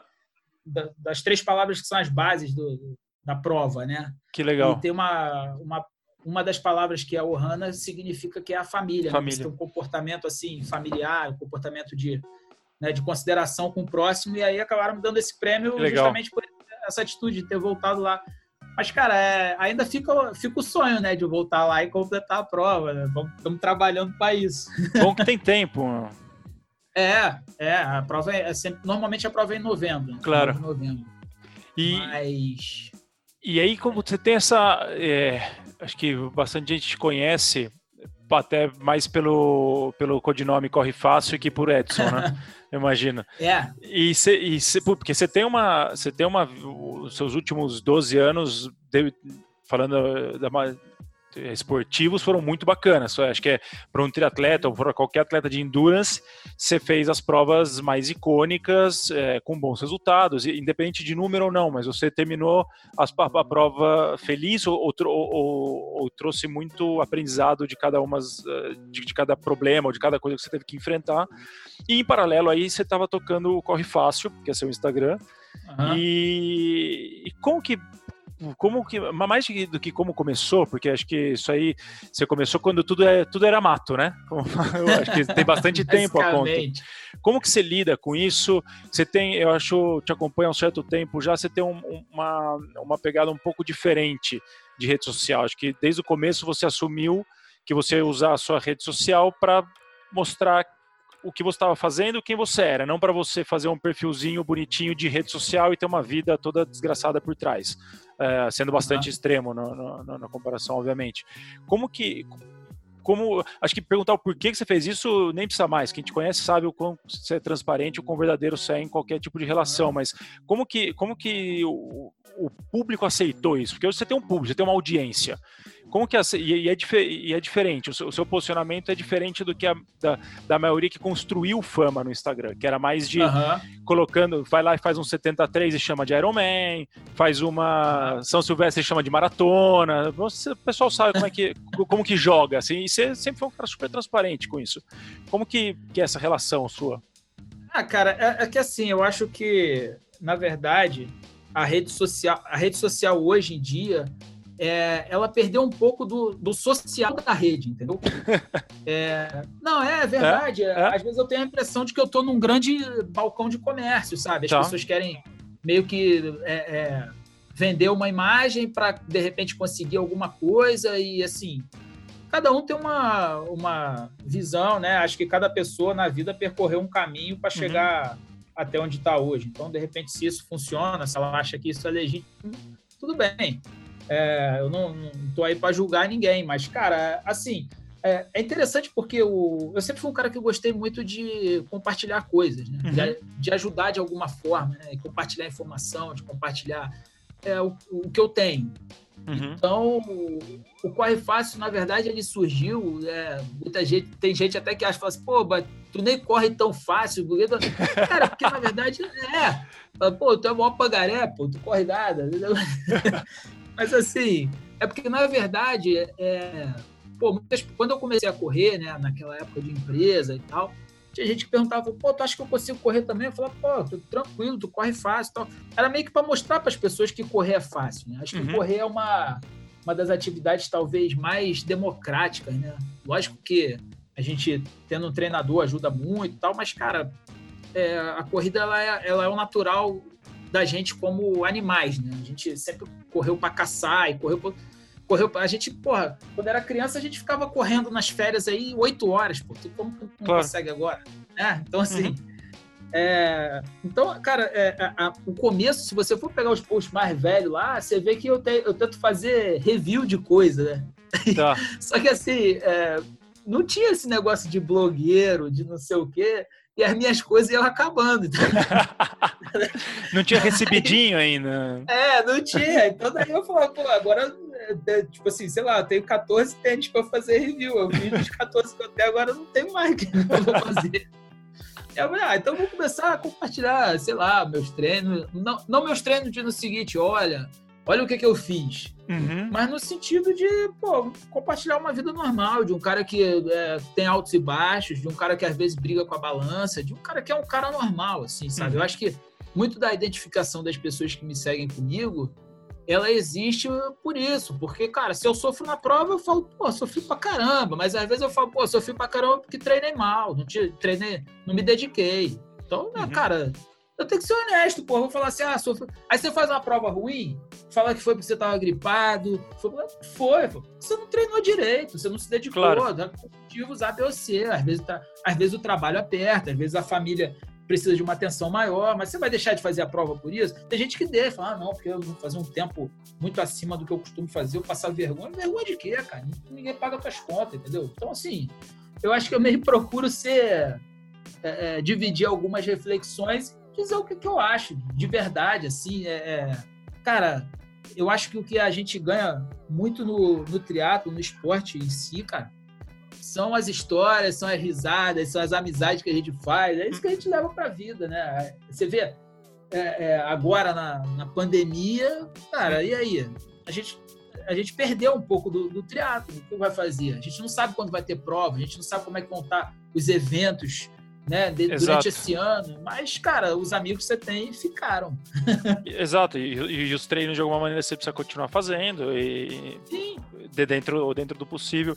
E acho que com essa atitude você também, eu falei brincando de recebidinhos, acho que nesse tempo você fez, conseguiu fazer parcerias com marcas que falam a mesma língua, então você não é obrigado por elas, ou não, não deve sentir uma pressão de ter um resultado, ou de postar sempre coisa boa, ou de postar aquela foto perfeita, porque você, Cara, você, acaba, você acaba atraindo pessoas que falam a mesma linguagem que você. Né? Cara, porque assim, a verdade é que quando eu comecei a praticar o esporte, não tinha Instagram, não tinha essas coisas. Uhum. Então eu sempre fiz porque eu gosto. Eu nunca fiz para ganhar nada. Claro. Eu não vou deixar de fazer se eu deixar de ganhar, entende? Uhum. Uhum. Se, se, se de repente, sei lá, ah, você não tem uma parceria, tem gente que sofre, ah, então não tem motivo. Não tem, pô, você não gosta do negócio. Então, se, se você gosta, cara, você vai continuar fazendo. É lógico que assim, tem vezes que, pô, não dá para você fazer tudo. Né? Claro. Sei lá, é, Ultraman do Havaí agora. Queria voltar lá. Agora, porra, uhum. o dólar tá seis e porrada. Não sei se eu vou conseguir ou não. Claro. Né? Isso, mas se não der, eu não vou sofrer por isso. Uhum. No outro ano eu tento. Enfim, é, é, eu acho que é muito isso, sabe? É, talvez por eu ter começado numa época em que o, o primordial era você gostar do esporte, uhum. né? Porra, eu comprava pacote de foto impresso. Caramba! Assim. Porra, aí, aí entregou, hein?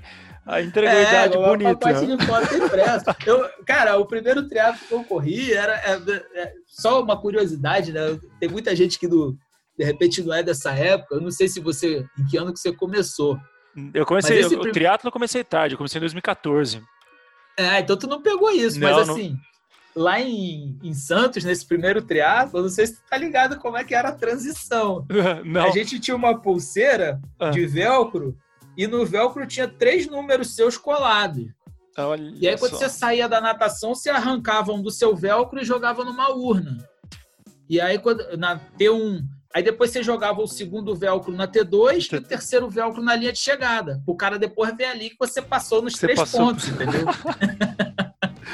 Boa. Assim, eu não sou da época lá do, do Alexandre Ribeiro, da galera mais velha, mas acho que eu tô no meio do caminho. Hein? Tá no meio do caminho. Essa, que antes eu, eu corria com o pessoal, correr eu comecei antes, 2008, e aí eles contavam sempre que as corridas tinham, você passava pelos pontos de marcação e você gritava o seu tempo pro cara que tava é. marcando, para fazer o, o cheque depois.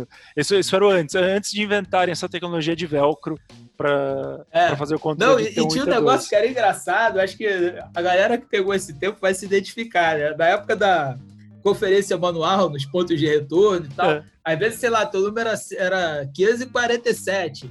Aí o cara, aí você passava lá, o cara gritava assim, 517. Eu falei assim, 517 não, 47. Porque, pô, pô, sei lá, depois o cara vai dizer que eu não passei, né? Então, é, era, um, era um estresse a mais, a mais para ter que para ter que ir trabalhar durante a prova. Você tinha que é, ou então você já via, ou então você já vinha gritando seu número. Claro entendeu? Claro. Porque o cara não errar ali, porque, sei lá, o que, que ia acontecer depois, se o ia te desclassificar, ia dizer que você não passou, aí fica o dito pelo não dito, né? Claro, então, exatamente. Assim, tinha muito isso também. É muito louco, né? As coisas vão mudando, vão evoluindo, é... É engraçado. Assim, Iron Man eu fiz, acho que a maioria das provas que eu fiz foi largada única. Tá. Agora até por que onda. Agora não existe né? mais, é, agora é tudo por onda. É. Ah. É, meu irmão, era uma. É, porra, acho que, acho que esse foi o maior alívio que eu tive depois que eu fui pro Ultraman. Porque no Ultraman são 30, você não precisa brigar com ninguém. Não toma soco Só na acha o seu largada. caiaque, você acha o seu caiaque vai tranquilo, você não toma, não toma pancada de todo lado. Pô, não- aquelas largadas de Iron Man antiga era, cara, era uma batedeira, era um liquidificador. Ah, é- Batia, apanhava e, pô, Eu, eu acho que esse é. o É. tipo de largada que é muito legal para quem tá assistindo, porque o barulho de um montão de gente largando é super, super bonito. Em 2014, quando eu larguei Floripa, ainda era, ainda era a largada única. era. Mas, puta, tomei soco no olho, é aquela coisa, né? É, um, é uma luta livre os primeiros É. 200, 300 metros. Para quem eu tá gosto vivendo. mais. Eu gosto eu, mais. eu acho que tem seu charme. É interessante, fa- faz parte, eu acho. Mas. Eu acho que também- fica.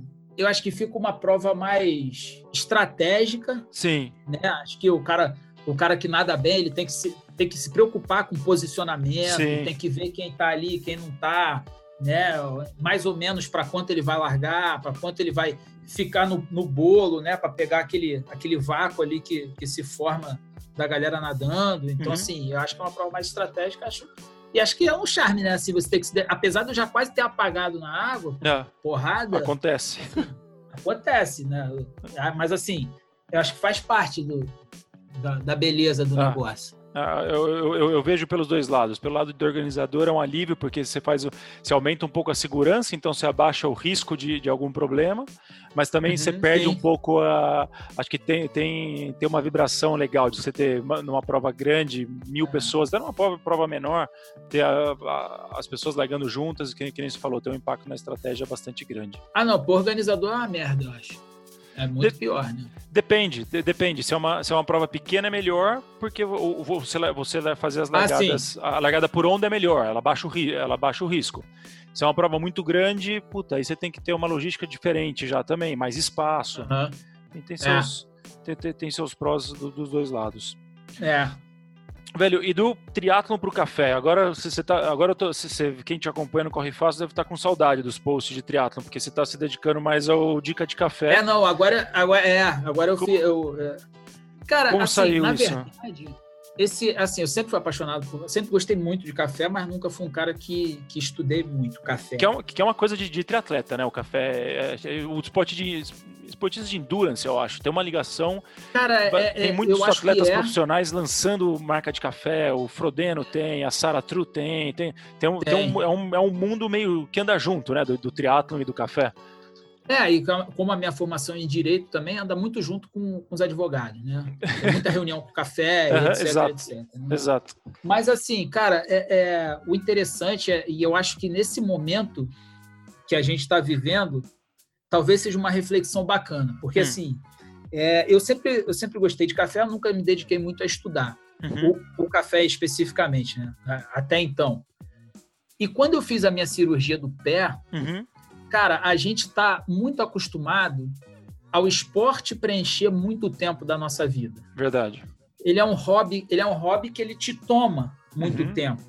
Te toma muito tempo e dedicação, principalmente se você quer obter coisas mais expressivas e tal. Não tem jeito. É muito tempo de treino e você vive aquilo ali. Só que, cara, é- às vezes a gente se ampara em um pilar único e quando esse pilar cai, a gente fica meio sem chão. Isso é um pouco preocupante.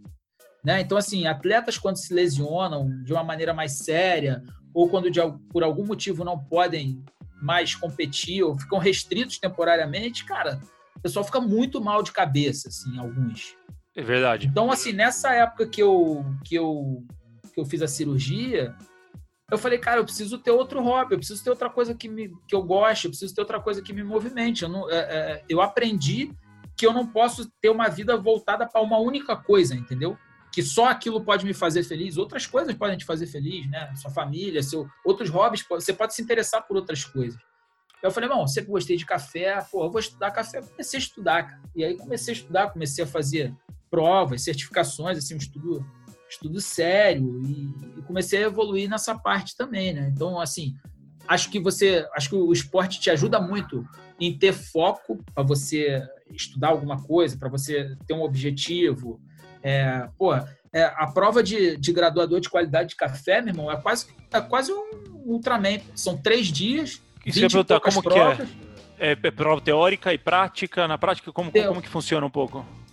Cara, tem muita coisa. Tem muita coisa. Assim, na prova prática, a gente tem desde prova olfativa, né? Que você tem uhum. que pegar uns frascos, é, é, cheirar e dizer qual é aquele, a, aquele, aquela fragrância, né? Aquele aroma, na verdade. Então você tem que dizer, ah, isso aqui é noz, isso aqui é arroz, isso aqui é batata. Você tem, tem que pegar e uma ah. prova às cegas. Você tem é, mesas de prova de diferentes perfis de café, né? Então você tem mesa de cafés asiáticos, mesa de cafés africanos, mesa de cafés lavados. Então, assim, é, prova de cata, prova teórica, prova de torra, né, de identificação de torra, tem umas provas que são muito bizarras, cara. Umas provas são muito difíceis mesmo, assim. Né? E tudo por sabor e, e olor, é pelo, pelo, cheiro e pelo sabor. Você tem que vai descobrir tudo isso, como como o Masters of Wine para vinho. Isso, exatamente. Né? Tem umas provas que. Tem uma prova. É, talvez para mim a prova mais difícil era uma prova que você tinha umas. So... Só para. Não sei se a galera vai querer ouvir muito isso, mas assim. Hum. Você tinha umas soluçõezinhas, né? E cada, cada copinho tinha. É, tinham oito copinhos, e esses oito copinhos, quatro deles tinham duas soluções e quatro deles tinham três.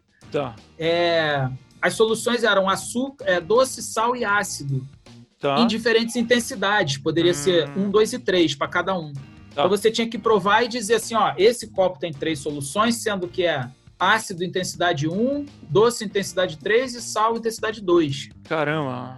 Cara, é essa prova era embaçada, é. cara. É difícil pra caramba, assim. Acho que uma das provas que eu tive mais dificuldade. E estudar e... isso é, é, provar. É você fazer na sua casa, replicar e, e se provar. acostumar e, e, provar, né? Provar, provar, é, provar. Provar, provar, provar, né, cara? É assim. É, eu sempre gostei muito dessa parte de análise sensorial. Uhum. E depois comecei a, a, gostar cada vez mais na parte de harmonização. Né? E aí, junto com a Nanda, ela com doce, eu com café, uhum. a gente faz um, eu faço trabalho de harmonização, que na verdade nada mais é ver quais notas daquela bebida combina com aquela. É, é, com os elementos daquela comida. Doce. Que legal. É, então, assim, é, e, e, é muito interessante, porque quando a bebida e a comida elas encaixam perfeitamente, cara, você é, tem um problema que você não quer parar de comer o negócio. porque tá, tá muito, é, é, né? Combina claro, muito. Claro. Então, é, é, interessante. E assim, isso me fez, me fez pesquisar várias outras coisas, do tipo assim, cara, todos os lugares que eu viajo agora, hum. eu meio que vou em feirinha, provo fruta, provo preciso ter cada vez mais é, é, referência de reconhecer sabores novos, né? Claro. É legal, assim. Claro. Então você e... coloca, você começa a colocar, por exemplo, ah, você vai fazer uma viagem para competir, beleza, mas de, no turismo depois você começa a apreciar mais a gastronomia, uhum. você começa a apreciar mais as outras coisas que, que os ambientes têm claro. a te oferecer. E num dia a dia que como você falou, o nosso hobby ocupa tempo demais e sobra tempo para sobra pouco tempo para as outras coisas. Que qual que é tua, qual que é o teu café para um pré, para pré-treino? Ah, que, cara, que, assim. Que extração? É, é porque assim, que que é, muito, os atletas se preocupam muito com quantidade de cafeína, né? Exato. Eu acho que essa, essa é a principal preocupação do atleta. Uhum. É, ele quer saber quanto de cafeína e muito poucos atletas se preocupam com a qualidade. Tá. Né? E eu sempre, eu sempre digo o seguinte: Cara, se tua preocupação é a cafeína, por que, que ao invés de tomar um café ruim, você não tomar cápsula? e, pô, tu não precisa fazer um sacrifício. Exato. Entendeu? Então, assim, eu sempre é, é, procuro tomar assim, cafés favoritos, né? Que eu tenho em casa. Normalmente eu compro diretamente de produtores, uhum. de fazendas ou de cafeterias especializadas. Né? E eu acho que cada café tem um momento. Tem dia que eu quero tomar um café mais limpo, eu tomo um café na V60, outras vezes eu quero tomar um café com mais corpo, eu pego uma prensa francesa, é, café expresso, de repente se eu quiser um pouco mais de cafeína, inclusive tem um, é, um, dado interessante, né, que as pessoas acham que o café expresso tem mais cafeína, o café, na verdade isso depende muito, né, uhum. o café, tem um estudo é, bem bacana dizendo que assim, se você for considerar o mesmo volume, tá. o café expresso tem mais cafeína. Só que como normalmente o café expresso, a dose ela é de é uma menor. onça, uhum. e o café é, é, filtrado uma dose de 8 onças, então o café filtrado acaba tendo mais cafeína pela quantidade que você consome. Né? É, ele é menos concentrado, mas você, você toma muito mais. Isso. Entendi. Aí, mas assim, é, cara, eu acho que em termos de café, acho que você tem que tomar o café que você gosta e se o teu, a tua preocupação é a cafeína, toma uma cápsula. Não toma café ruim por causa da cafeína, não, pelo amor de Deus. Acho que, acho Isso que acontece tá... muito. Não, na verdade acontece muito, cara, porque o, o café Normalmente os cafés que têm mais cafeína, eles são blends feitos com café robusta, né? Tá. E existem cafés robustos de boa qualidade, mas é mais difícil da gente encontrar, né? Uhum. Os grandes produtores estão mais na Ásia, uhum. Vietnã e etc. Então, assim, é, se você vai fazer um blend com robusta, o robusta é um, é um grão que a, a, característica dele ele tem o dobro de cafeína do arábica, mas em compensação é uma planta mais resistente, cresce em altitudes menores, então ela tem mais amargor, tem, tá. é, tem diferença de cromossomo, enfim, uma série de coisas que deixa o café arábica com gosto muito melhor do que, do que o robusto. Mas uhum. se a quantidade de cafeína, você tem que ir para o robusta. E às vezes o gosto nem é tão bom está tomando um negócio que você não gosta por causa da, da cafeína só. E isso é um grande amigo que eu fiz na corrida, falava, sempre quando ele vinha com um sabor novo de, de, de proteína, de whey protein, essas coisas, eu falava, tá gostoso? Ele falou assim, não, não tá gostoso. Se eu fosse tomar uma coisa gostosa, eu ia tomar um milkshake. Só que eu tomo porque eu preciso. Então é a mesma coisa. Você quer tomar uma cafeína? Você precisa de cafeína? Toma uma cápsula. Você quer tomar um café bom? Faça um café bom. É, ou então você toma um café bom e complementa com a cápsula. Exatamente, exatamente. É. Mas e, é, é isso. E daqui para frente, tanto como Edson, como Corre Fácil, como Dica de Café, que que você, que, quais, quais os planos? Estamos numa época super difícil de fazer plano, porque a gente não sabe do que vai acontecer Sim. em termos de evento, tudo. Mas o bom é que você tem essa, essa válvula de escape do Dica de Café, que é um projeto que eu acho super legal. O é, que, que você pensa para os próximos, daqui para frente, dos próximos seis meses? Como, como que tá seus, seus, seus planos? É, cara, então, assim, em termos de, de esporte, acaba ficando um, pouco complicado a gente fazer previsão, né? Uhum. Porque pô, a gente não consegue nadar, não consegue correr, uhum. né? Eu, particularmente, não estou saindo para correr, estou respeitando bastante a quarentena, né? O pedal que eu tenho feito eu diria que é praticamente recreativo em uhum. casa, uhum. né, dentro da, da, da, varanda ali. É, mas assim, cara, acho que, acho que a gente precisa, precisa ver como é que vai estar o mundo, né? Claro. Eu, claro que eu gostaria muito de voltar ao Havaí esse ano, né? Me inscrever na prova e tal, mas eu não sei, não sei. A gente não sabe nem se vai ter a prova ou se tiver quando vai ser a prova. Quando vai ser. Então é, é complicado dizer. É, hoje é complicado dizer planos a curto prazo, mas eu posso uhum. dizer que com certeza eu tenho vontade de, de voltar e terminar o Ultraman do Havaí. Uhum. É um uhum. objetivo pessoal, assim. Claro. É, claro, é, parece que você. Parece que você fez. Quando você. Eu nunca tinha passado por essa experiência de ser. É, de não conseguir completar a prova alheia à minha vontade. Assim, uhum. né? Uhum. É, então, eu, parece que fica faltando uma peça assim no quebra-cabeça da tua vida. Claro. Cara, eu fui ali, mas aquilo ali ainda ficou faltando. Então, assim, eu tenho o objetivo de voltar ao Havaí, fazer a prova completa, até porque a galera é muito legal, então uhum. quero encontrar com a turma de novo. Claro. E, cara, pessoalmente a gente vai, vai tocando o trabalho normalmente, vai... É, é, eu hoje tenho tentado fazer cada vez mais cursos online, uhum. cada vez estudar mais, me aprofundar mais, porque eu acho que, quem sabe, no futuro a gente não consegue montar uma cafeteria ou ter alguma coisa mais voltada para esse público também, que gostaria muito, assim, que fosse, se o dia que eu tiver, se eu tiver uma cafeteria, eu gostaria muito que fosse é, aquele ponte dos ciclistas, sabe? Claro. Aquele, aquele lugar que a galera, pô, se reúne para tomar um café depois do pedal uhum. tudo, porque é a minha galera, né? Então, claro. eu ficaria muito feliz em ter um negócio que eu uhum. pudesse, além de estar trabalhando, estar com a minha galera. Coisa então, linda. Acho que Seria é, é o 10 barra 10, né? Exatamente. Excelente, meu velho. Edson, brigadão pela, pela conversa. Acho que puta, você tem uma história no triatlon já bastante. O triatlon é um esporte bastante novo, e você já tem mais 12, vai quase para 13 anos de história, e é uma história que eu gosto muito, porque você, uh, e quando você explicou como começou o Corre Fácil, faz muito sentido. Você foi, você foi indo passo a passo, obviamente é, indo já mais, sempre almejando para as distâncias mais longas, mas sem, sem a frescurada de ter que ter a melhor bike, a melhor roupa. Seu primeiro triatlo o cara te emprestou a bicicleta e você foi. Acho que, acho que essa, essa inocência, por assim dizer, e esse desapego com, com, com as coisas, com, com imagem, eu acho que é.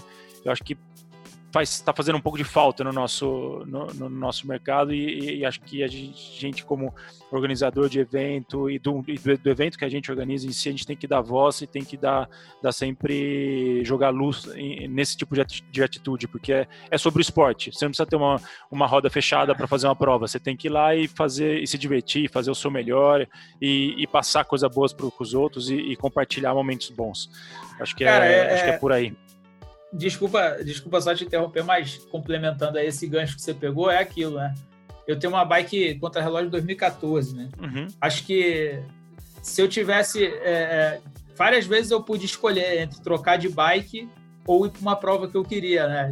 Eu continuo com a mesma bike. Então, assim, eu nunca deixei de ir numa prova que eu queria para ter outra bike. O mais importante para mim é estar tá, é tá no, no fervo lá, estar tá no meio da galera, estar tá participando de alguma forma. Então, assim, eu sei que o triatlo é um esporte de elite, é, muita, a maioria das pessoas tem uma condição boa, sim, porque demanda, né? É, uhum, bastante. Equipamentos caros.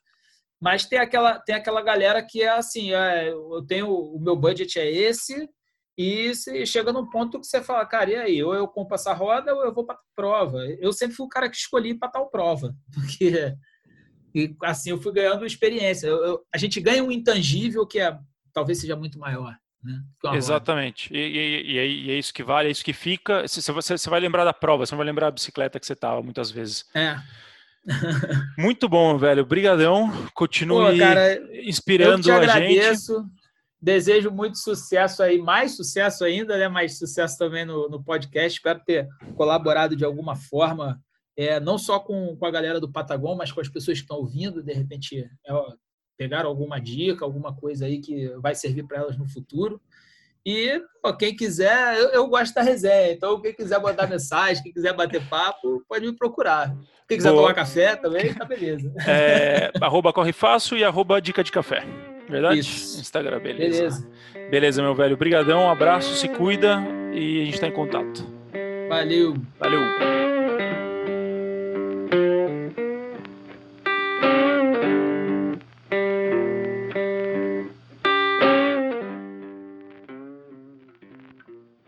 After the Bell is brought to you by the Patagon Man crew with the support of our amazing sponsors, Technofast, Aquatili, and Dobek. Follow us at Patagon Man X Try for more cool content and come ring the bell.